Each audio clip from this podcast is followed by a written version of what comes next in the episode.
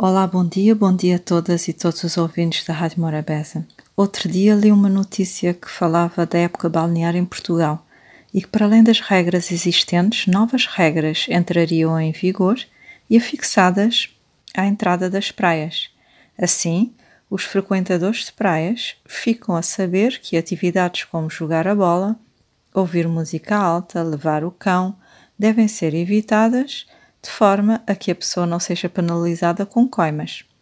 Nós uh, somos arquipélago, temos praias belíssimas, mas só a qualidade da praia não é suficiente para que a experiência seja boa. É preciso que os banhistas sejam orientados a ter um determinado tipo de comportamento adequado e a forma de o fazer é criar regras, afixá-las e controlar o seu cumprimento. O comportamento das pessoas nas praias não pode ficar nas mãos do ter ou não ter bom senso, de ter ou não ter educação. Na Lajinha, praia urbana mais frequentada de São Vicente e cartão de visita da ilha, não vislumbrei nenhum cartaz e acredito que não haja em muitas praias do país regras impostas aos frequentadores de praias. Sendo assim, parece que tudo é válido e permitido. Será? Falando da Lajinha, a praia ao longo do dia tem públicos diferentes, mas se a pessoa for num horário de maior afluência, uma ida à praia pode se tornar numa experiência bastante desagradável.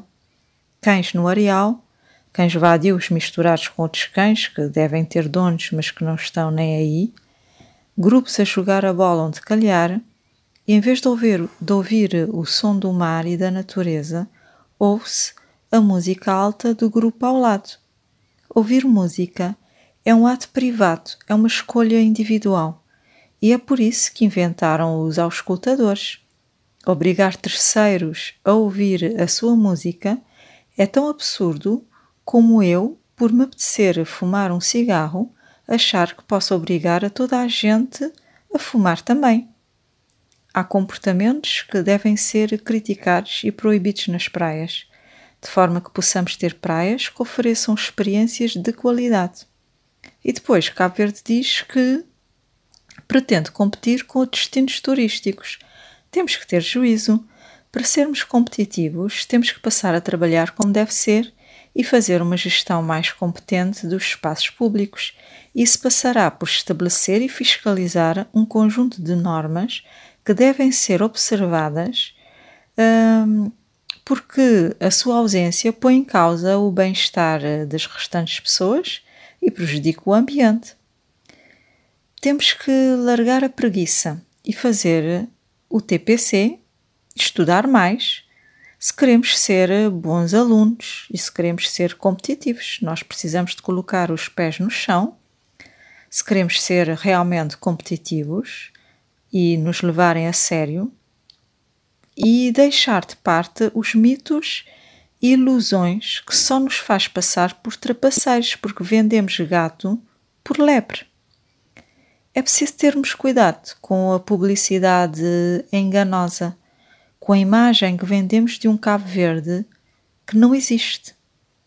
E enquanto estamos entretidos nos nossos desvarios, outros destinos turísticos que oferecem o mesmo tipo de produtos que nós estão a caprichar, apostando seriamente na organização e qualidade de, fo de forma a fidelizar os turistas e proporcionar experiências de qualidade aos residentes.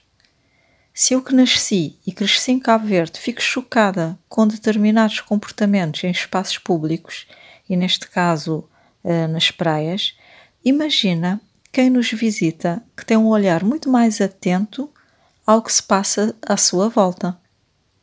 As praias, à semelhança de todos os restantes espaços, devem ter regras, regras claras de utilização e rigor no seu cumprimento.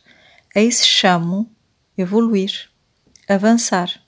Isso faz-se arregaçando as mangas e não com conversas habituais da treta. Uma boa semana.